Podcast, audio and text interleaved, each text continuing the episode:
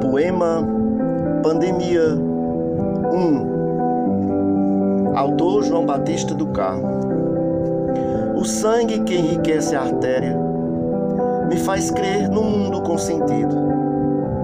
É conteúdo da eterna matéria que faz do ousado ser destemido.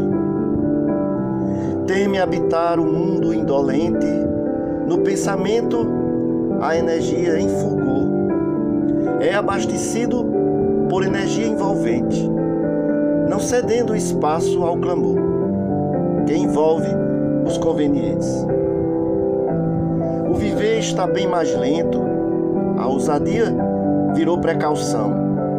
Parados, somos marcas do tempo, onde somos reféns da razão.